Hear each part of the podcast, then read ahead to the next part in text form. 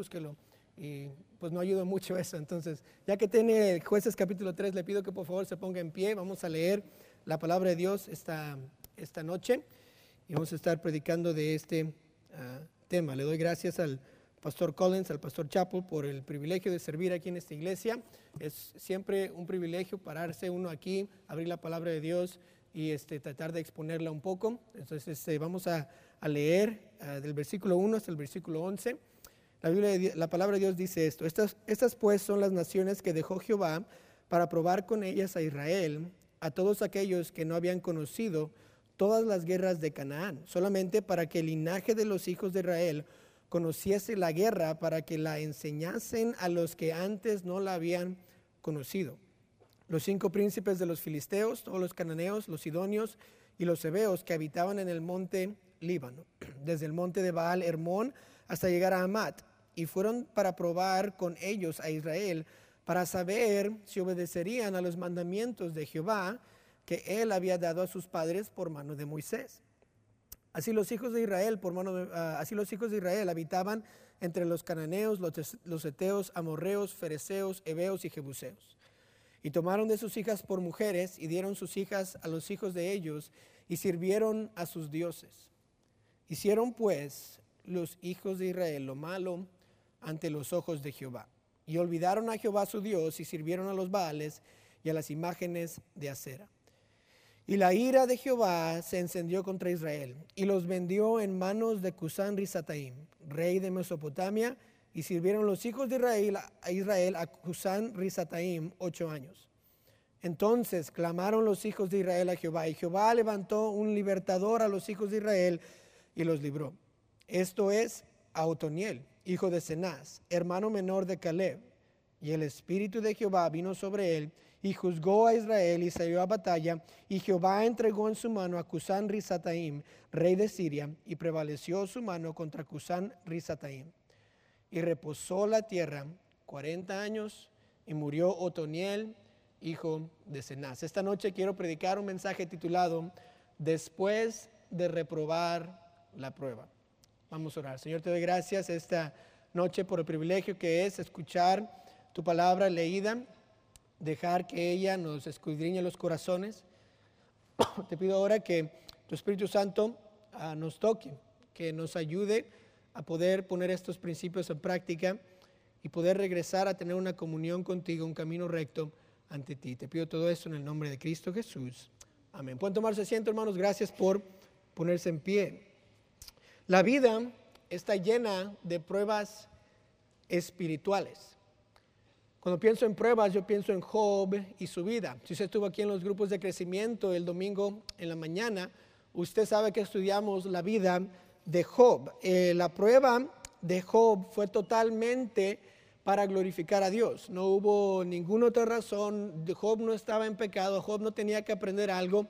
Solamente Dios quería ser glorificado por la vida de Job. Perdió sus bienes, perdió su familia, perdió su salud y de todas maneras él pudo, pudo pasar la prueba que Dios le había puesto. Sus amigos vinieron y le trataron de convencer que él estaba en pecado, que él debería de arrepentirse de algo que nunca había hecho.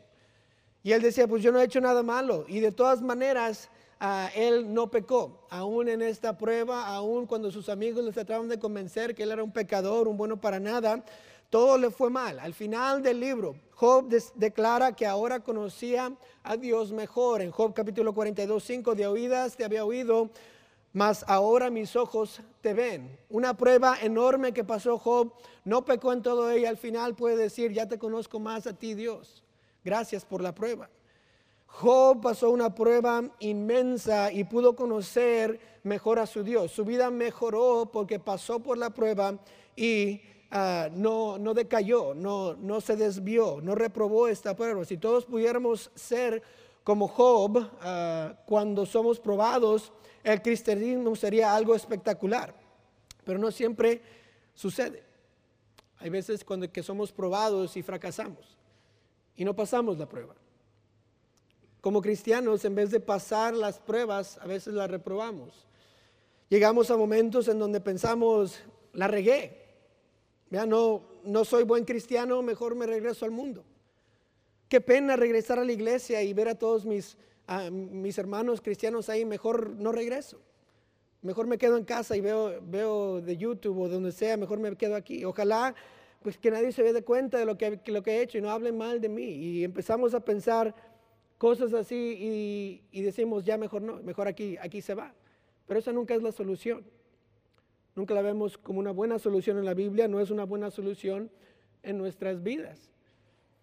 En esta historia vemos que Jehová fue el que originó esta prueba, que él dejó a estos pueblos para probar a los hijos de Israel. Versículo 1, note lo que dice. Estas pues son las naciones que dejó Jehová para qué? Para probar con ellas a Israel. Uno de los propósitos que Jehová o Dios dejó estas naciones ahí fue para probarlos, para ayudarles a, mejorar, a poder decirle al mundo que Él, que Jehová es Dios. ¿Para qué las dejó Dios? Versículo 2 nos dice esto. Dice que solamente para que el linaje de los hijos de Israel que conociesen la guerra, para que la enseñasen a los que antes no lo habían conocido.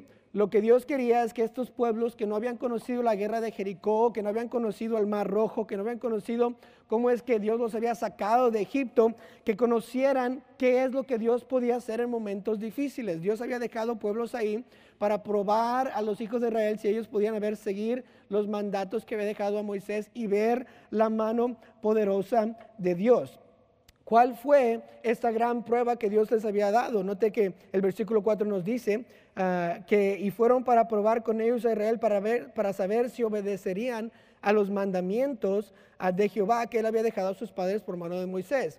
Él quería ver si iban a obedecer lo que yo les había dicho. Yo les dije a Moisés, a ver, obedézcanme.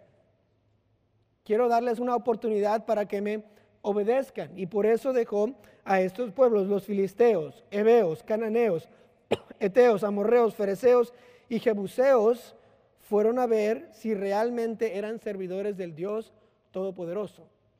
Dios los había dejado y Jehová había dejado sus pueblos, pero ellos, los pueblos, en versículo 4 dice que ellos decidieron ir y probar a ver si iban a obedecer los mandamientos de Jehová. Estos pueblos estaban probando la piedad de los israelitas.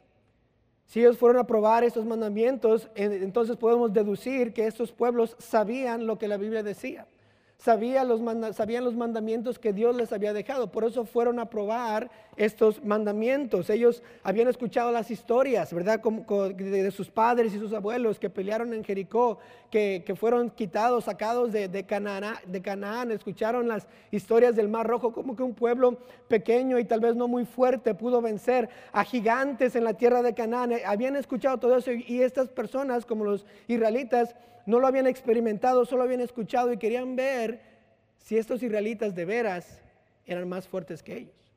Si estos israelitas de veras iban a seguir a los mandamientos que Dios les había dado. Querían ver, a ver, a ver si es verdad todas las historias que hemos escuchado. Y los israelitas fracasaron. Estos pueblos van, los prueban y ellos reprueban su prueba. Versículos 6 y 7, ¿qué dicen? Dice, y tomaron de, sus hijos y de sus hijas por mujeres y dieron sus hijas a los hijos de ellos y sirvieron a sus dioses. Hicieron pues los hijos de Israel lo malo ante los ojos de Jehová y se olvidaron de Jehová su Dios y sirvieron a los Baales y las imágenes de acera. Una gran F, feo, reprobaron. No siguieron los mandamientos de Dios. La prueba vino y fracasaron. Se, casaron con personas que no debían casarse. Se olvidaron de Dios, ¿verdad? Es como dejar la iglesia, dejar de orar, dejar de leer su Biblia, dejar de servir, dejarlo todo. Y sirvieron a dioses de ese tiempo, a los Baales, a Cera. Reprobaron. Un principio muy importante aquí es que el mundo siempre sabe lo que un cristiano debe de hacer. Y cuando el mundo viene va a querer probar exactamente si, si de veras es cristiano.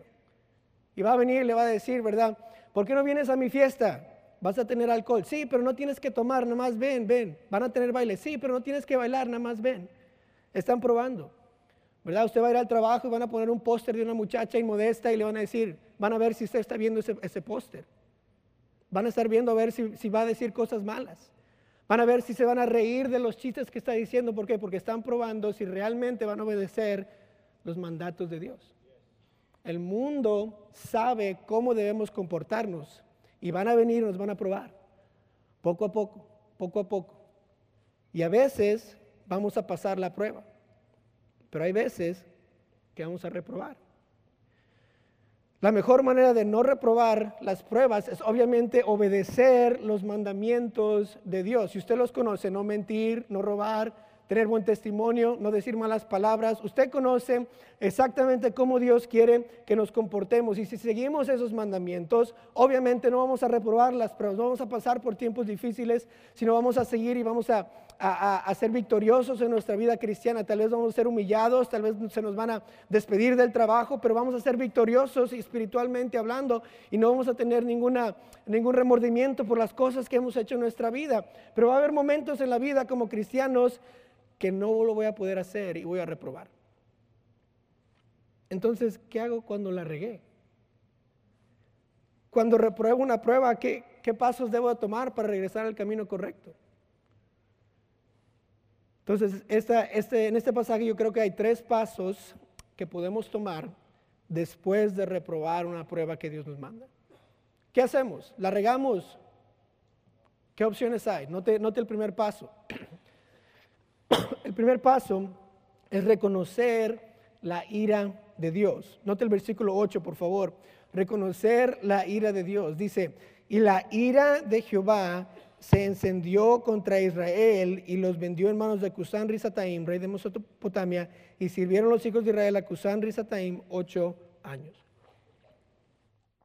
¿Qué causó la ira de Dios? Versículo 8 claramente dice, y la ira de Jehová se encendió contra Israel. Pues ¿qué causó que Dios se enojara tanto, que tuviera tanta ira?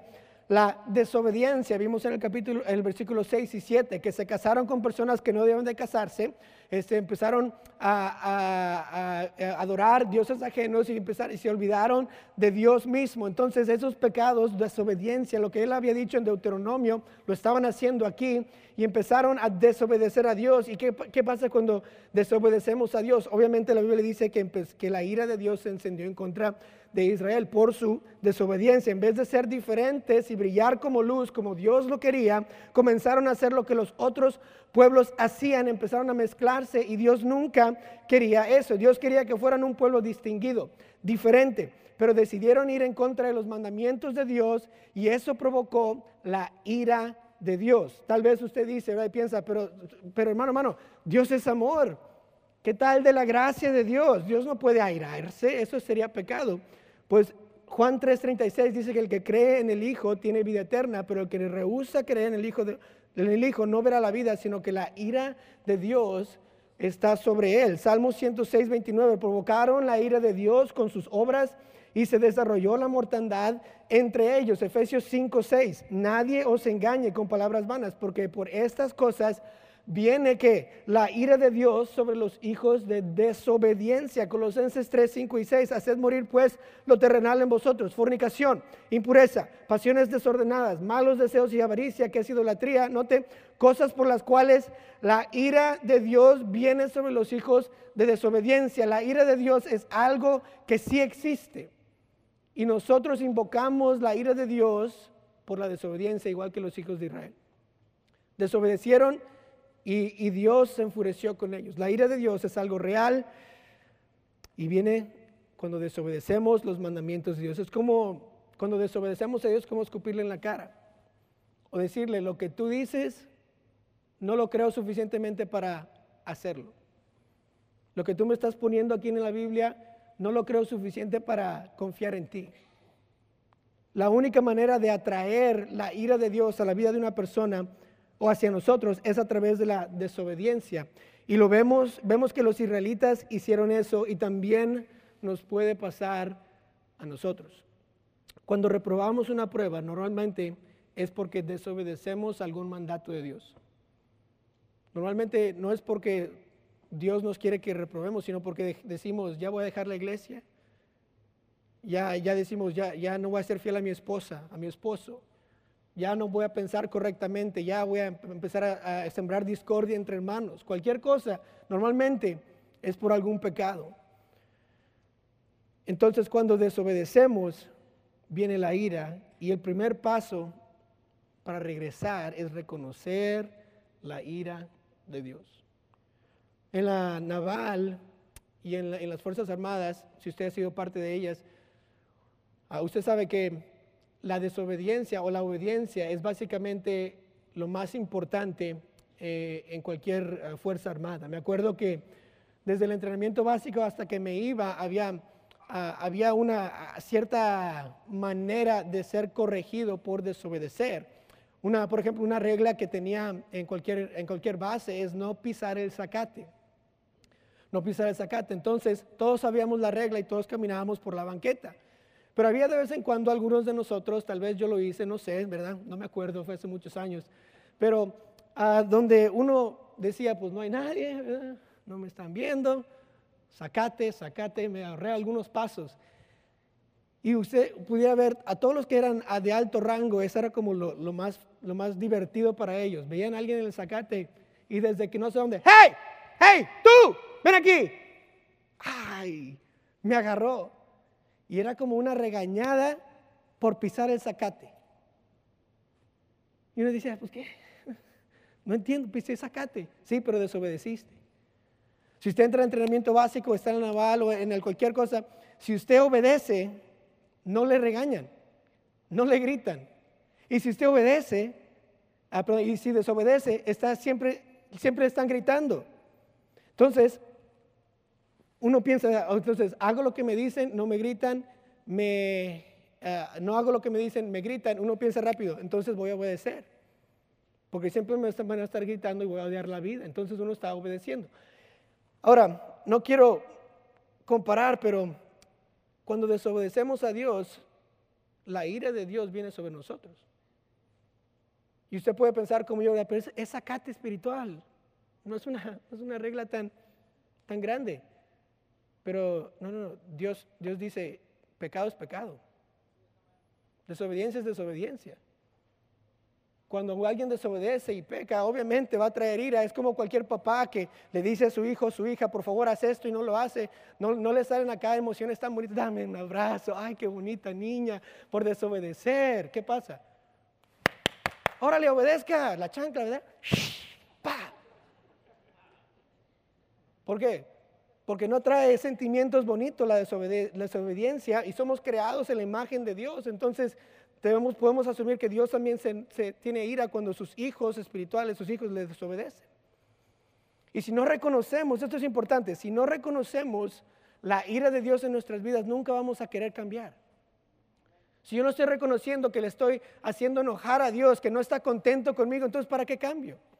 Si no reconozco que, a Dios no le gusta mi desobediencia, entonces mis acciones no van a ser diferentes. La gracia de Dios no cubre mi pecado. Yo tengo que pedirle perdón a, Dios por mi pecado, pero tengo que reconocer que Dios está airado conmigo. Yo no sé usted, pero yo no quiero atraer la ira de Dios a mi vida. Yo no quiero que Dios esté enojado conmigo. Él es un todopoderoso. Él, me puede quitar esta vida así. Él me puede castigar como yo no quiero ser castigado. Y yo no quiero ser aquella persona, aquel cristiano que desobedece a Dios y se mantiene en desobediencia para, que, para crear ira en mi Dios celestial, quien me amó y envió a su Hijo por mí. Yo no quiero eso. Por eso, cuando yo repruebo una prueba, tengo que reconocer que he airado a mi Dios le he hecho enojar. Y Él no está pecando porque Él es Dios.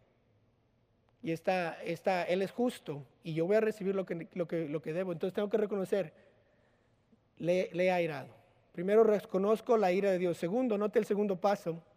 Tengo que clamar a Dios, perdón, por ayuda. Tengo que clamar a Dios por ayuda. Note el versículo 9 conmigo, por favor. Entonces clamaron los hijos de Israel a Jehová, y Jehová levantó un libertador a los hijos de Israel y los libró. Esto es Otoniel, hijo de Cenaz, hermano menor de Caleb. Clamaron. Después de que la ira de Dios se fue, y, ahora, ahora están viviendo las consecuencias ¿verdad? de su desobediencia. Dicen, ya ocho años pasan y dicen, ¿saben qué? No, no podemos, vamos a clamar a Dios. Ahora, no sé por qué los tomó ocho años, no sé por qué decidieron, ¿verdad? En ocho años decir, ¿sabes qué? Ya ocho años es suficiente, vamos a pedirle a Dios. Pero pasaron ocho años y empezaron a decir, Señor, ayúdanos, no, no, no podemos, líbranos, estamos cautivos aquí con, estos, con estas personas, ah, sácanos de aquí. Y es interesante que la Biblia usa la palabra clamor y no oración o petición. Entonces la palabra clamor o clamar quiere decir pedir o requerir una cosa con vehemencia o desesperación. No sé si usted ha, tenido tal vez una desesperación antes, ¿verdad? Que, tiene que ir al hospital y no encuentra las llaves. Vea que su esposa está a punto de dar a luz y usted no, no sabe si se, ¡ah! ¡ah! ¡ah! ¿Qué hago? Y bien desesperado y va y corre y, ¡ayúdeme! ¡ayúdeme! ¡Ayúdeme! ¿Verdad? Vehemencia, desesperado. Usa la palabra clamaron a Jehová. Ya no sabían qué hacer. Estaban desesperados, estaban hartados, estaban fastidiados, fastidiados por, por las consecuencias que habían sufrido decían, Señor, no podemos salirnos de eso, sino si tú no vienes eh, y nos ayudas. Dios, ah, eh, eh, Dios no iba a contestar cualquier oracioncita. Él estaba esperando que estas personas estaban de veras arrepentidas. No iba nada más a decir, si oran, ah, los, los, ah, los, los salvo. Él está buscando un arrepentimiento genuino y no iba a dejar que nada más dijeras, oh, alguien vino y nos capturó, Dios, sácanos por favor. No es un genio, no, no, tiene, no, tiene, no tiene, tres deseos y, y Dios hace todo lo que usted quiere, ¿verdad? Entonces, ellos clamaron, estaban desesperados, vehementemente dijeron, ayúdanos, Señor, ayúdanos, no podemos. Estaban diciéndole a Dios, este, estamos realmente arrepentidos. Ahí está. Usted, usted, y, yo, usted y yo conocemos a Jeremías 33, 3, habla de, de un versículo famoso acerca de la oración. Clama a mí y yo te responderé y te enseñaré cosas grandes y ocultas que tú no conoces. La palabra clama a mí, ahí está otra vez. Desesperación, vehemencia, algo intenso, algo que viene directo del corazón. Pero no sé si usted ha estudiado el pasaje de Jeremías 33. Este pasaje está en el contexto de la restauración de Jerusalén. Ahorita en Jeremías, en el capítulo 33, Jerusalén está en desastres. El eh, Nabucodonosor ha venido, ha quitado a muchos de, Jerusalén, los ha llevado cautivos. Están siendo llevados por ya de, 70 años, van a estar en cautiverio. Y, y, Jehová les está diciendo al pueblo de Israel, clama a mí y yo te responderé y te enseñaré cosas grandes y ocultas que tú no conoces. Y saben lo triste de esta historia es que no clamaron a Jehová. Nunca recibieron las cosas grandes y ocultas que no conocían. Ellos fueron llevados, después de este capítulo, y usted lee el resto de, Jeremías, ellos fueron llevados a, Babilonia, eh, fueron, cautivos, fueron, fueron cautivos por 70 años, estuvieron ahí sufriendo en Babilonia. Ahí es cuando Daniel comienza su ministerio, ¿verdad? Como un niño de 14, 13, 14 años tal vez, y pasa ahí 70 años con, con Darío, ¿verdad? Con Nabucodonosor, con Belsasar, y están ahí, ¿por qué? Porque no clamaron a Jehová. No estaban arrepentidos, no querían ver la salvación de que no querían ver lo que Dios tenía para ellos y lamentablemente a veces nos sucede eso a nosotros. Oramos como que ¿me salvas Dios, porfa? No, bueno, a la próxima. En vez de clamar, Señor, te necesito. No, puedo sin ti. Te he airado y ahora tú eres el único que me puede salvar. Tú eres lo que me puedes quitar de esta situación. Dios quiere que le clamemos. Y el clamar siempre está diciendo, tiene que ser algo genuino, tiene que venir de un corazón roto, quebrantado, contrito, un corazón humillado, que quiere decir, Señor, yo no puedo, solo, solo tú puedes. Yo fracasé, restaurame tú. Haz de mi vida un vaso limpio. Salmo 51, ten piedad de mí, oh Dios, conforme a tus misericordias, conforme a la, multitud, de tus piedades, borra mis rebeliones. Lava más y más de mi maldad y limpia de mi pecado, porque yo reconozco mis rebeliones y mi pecado está siempre delante de ti. Contra ti, contra ti solo he pecado y he hecho lo malo delante de tus ojos para que seas reconocido justo en tu palabra. Y he tenido por puro en tu juicio. Y he aquí en maldad he sido formado y en pecado me concibió mi madre. He aquí tú amas la verdad en lo íntimo y en lo secreto me has hecho comprender sabiduría. Purifícame con hisopo y seré limpio. Lávame y seré más blanco que la nieve. Hazme oír gozo y alegría. Y se recrearán los huesos que se han abatido. Esconde tu rostro de mis pecados y borra todas mis maldades. Cree en mí, oh Dios, un corazón limpio y renueva un espíritu recto dentro de mí. No, no me eches delante de ti, no quites de mí tu Santo Espíritu. Vuelve el gozo de tu salvación y espíritu noble me sustente. Eso es clamar. He pecado. No, no pasé la prueba, fracasé. Te he airado, perdón, restaurame. Llévame a ese momento donde puedo estar en el camino correcto otra vez, puedo estar bien contigo. Dios está buscando un clamor verdadero y genuino. Dios está buscando un arrepentimiento, no son unas bolitas palabras. Ore a Dios, clame ante Él, diga exactamente lo que necesita decir con un corazón genuino. No puedo, solo tú. Pero eso nos lleva al tercer paso. Ya reprobé, ¿qué hago? Reconozco que, que he airado a Dios. Le pido a Él por ayuda, le pido a Él que, que yo no puedo y después hay que seguir al líder espiritual. Note el versículo 9, por favor, conmigo. Dice, entonces clamaron los hijos de Israel a Jehová y Jehová levantó un libertador a los hijos de Israel y los libró. Esto es a Otoniel, hijo de Cenaz, hermano menor de Caleb. Y el espíritu de Jehová vino sobre él y juzgó a Israel y salió a batalla. y Jehová entregó en su mano a Cusán Rizataim, rey de Siria, y prevaleció su mano contra Cusán Rizataim y reposó la tierra cuarenta años y murió Otoniel, hijo de Cenaz. Notó la respuesta al clamor de los hijos de Israel. Jehová dice, entonces Jehová levantó a un libertador. Les trae una persona a la, que pueden confiar, a la que pueden seguir para ser restaurados. Ahora se, hacemos la pregunta, ¿quién es Otoniel? ¿Qué tiene de importante? Note en jueces capítulo 1, si usted lee el versículo 1 ah, del 11 al 15, se da cuenta que Otoniel tenía un buen linaje. Él era hermano menor de Caleb y nosotros conocemos a Caleb, aquel varón, ¿verdad? Que vino y tomó una montaña, 85 años, fue uno de los ah, espías con Josué cuando tenía 40 años. Él era un hombre que quería hacer la voluntad de Dios, los otros 10 espías no querían hacerlo. Sin, duda, a Otoniel fue, eh, le fue eh, su, espíritu.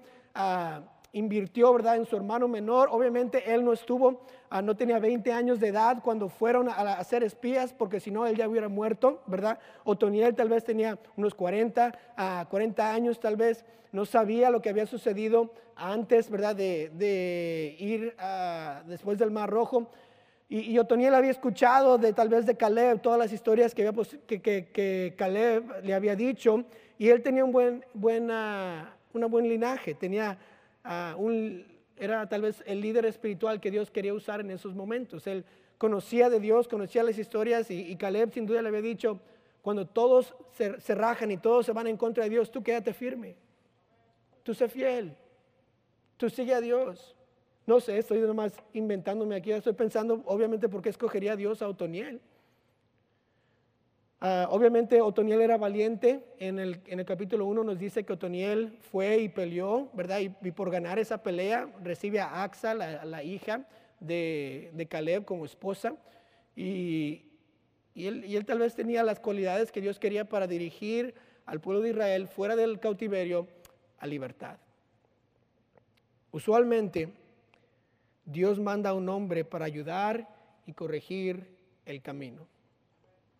Lo vemos cada vez que, los, que el pueblo de Israel va con Dios y dice, Señor, líbranos. ¿Qué hace Dios? No, trae un ángel y mata a todos los, este, enemigos. Levanta un hombre. Gedeón, Samson, Samuel, Otoniel, Ahod. A veces levantaba reyes, al rey David, al rey Josías. ¿Verdad? Dios, la Biblia está repleta de historias en donde un hombre es levantado para guiar al pueblo de Dios a hacer lo correcto. Elías, Moisés, Isaías, Pablo, Jesús mismo.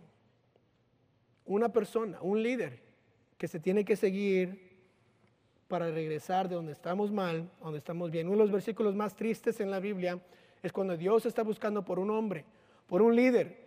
Y la Biblia dice que no hay. Ezequiel 22:30 y busqué entre ellos un hombre, uno, ellos hombre que hiciese vallado y que se pusiese en la brecha delante de mí a favor de la tierra, para que yo no la destruyese. Y no lo hallé. No halló un hombre. Dios usa a un hombre, un líder espiritual, para llevarnos de donde estamos mal a donde debemos ir, que estamos bien. Cuando clamamos a Dios, Dios manda a un líder para liberarnos de nuestra condición. La cuestión siempre es seguirlo. Es una decisión. No, no es fácil regresar de un camino equivocado a un camino correcto. Toma, toma trabajo, ¿verdad? Otoniel empezó a combatir, tuvo que pelear a este enemigo. tuvo que pelear en contra de Kusan Rizataim. Tal vez hubo muertos, tal vez hubo muchos heridos. Eh, el ser liberados tal vez no es fácil, pero no fue fácil, pero sucedió. Y note que al final de la vida de Otoniel, 40 años, Otoniel pudo mantener a los israelitas siguiendo a Jehová, libres de cualquier cautiverio. Y los israelitas tenían que esperar para ver a, quién iba a levantar a Dios para guiarlos. Estaban esperando. Ellos tenían una desventaja que nosotros no tenemos. Ellos pedían a Dios y Dios levantaba un hombre. Ahora estamos en la, en la, época o en la, en la era de la iglesia. Nosotros no tenemos que esperar para que Dios levante un hombre para seguirlo. Nosotros tenemos a pastores aquí en la iglesia que podemos seguir cuando tenemos dificultades o, reprobamos pruebas. Ah, usted y yo tenemos una gran ventaja sabemos a quién debemos de seguir.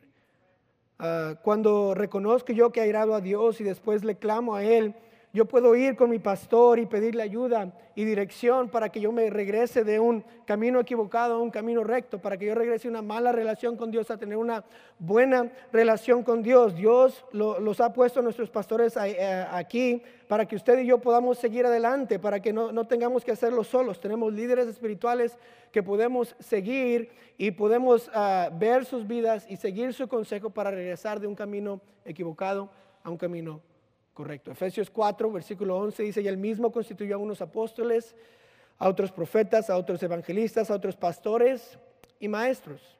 ¿A fin de qué? A fin de perfeccionar a los santos para la obra del ministerio, para la edificación del cuerpo de Cristo, hasta que todos que lleguemos a la unidad de la fe y del conocimiento del Hijo de Dios, a un varón perfecto, a la medida de la estatura de la plenitud de Cristo. Nuestros pastores son un regalo de Dios a nosotros, Pastor Chapo y Pastor Collins, Dios nos los ha dado para que nos guíen, para que los sigamos, para que cuando estemos en momentos difíciles o en buenos momentos, en cualquier momento podamos seguir su dirección y su consejo. ¿Por qué? Porque son un regalo. ¿Para qué? Para que usted y yo seamos edificados, para que seamos perfeccionados, seamos madurados hasta ser como Cristo. Es lo que la Biblia dice. Cuando llegamos a momentos difíciles y reprobamos pruebas, siempre tenemos a nuestros pastores para que nos guíen. Nunca tenga pena de ir con él y decir, he fracasado. Ellos no le van a ver con, con ah, ¿cómo es posible que hayas hecho eso?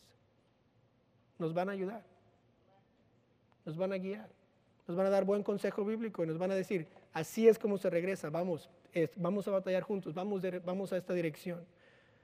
Aparte de los pastores que tenemos, también tenemos en, esta iglesia tenemos a los líderes de grupos de crecimiento. En el, capítulo 11, ¿verdad? Del, del, Efesios 4 dice pastores y maestros, pastores y maestros. Estas personas, ¿verdad? los líderes de grupos han sido escogidos ah, por nuestros pastores para ayudar en estas cosas también.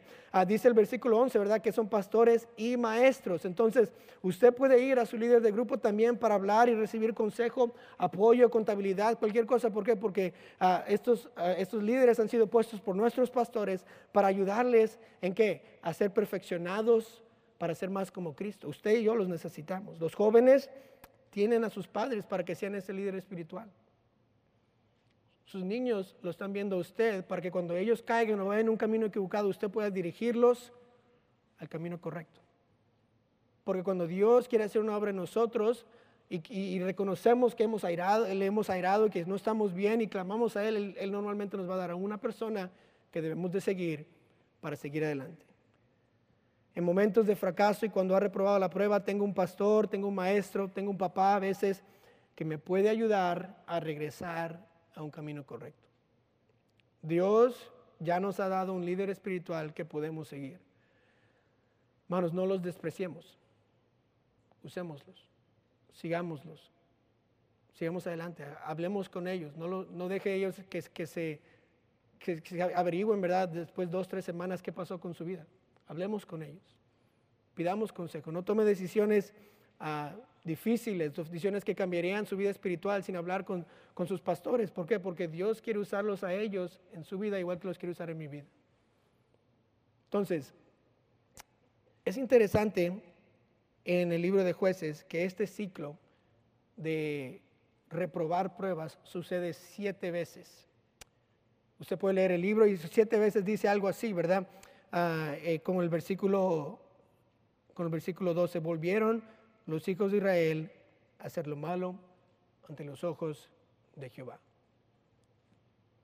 hacen lo malo, reconocen uh, la ira de Dios, claman a Él, Dios levanta a un líder, los, los libera y hasta que ese líder muere, están bien y después de eso empiezan otra vez a hacer lo malo ante los ojos de Jehová. Y va el ciclo una y una y otra vez. Y cada vez el pueblo tiene que regresar a hacer lo mismo.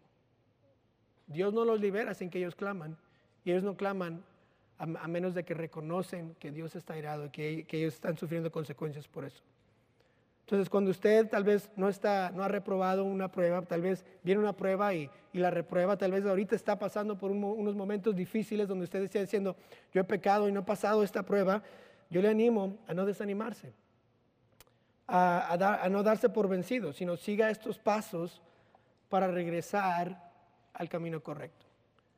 Porque tarde o temprano, usted y yo no somos perfectos, vamos a reprobar una prueba. Y no es el fin del mundo, pero tenemos que regresar a ese camino. ¿Y cómo lo hacemos? Reconociendo que hemos airado a Dios, clamándole a Él por ayuda y arrepentimiento y pidiéndole perdón y después voy con mi pastor, voy con mi líder de grupo y decir, ayúdeme con esto, por favor. ¿Cómo voy de aquí para acá? Vamos a ponernos en pie, por favor, vamos a inclinar nuestros rostros y cerrar nuestros ojos. Vamos a tomar un, tomar un tiempo breve de invitación. Señor, te doy gracias.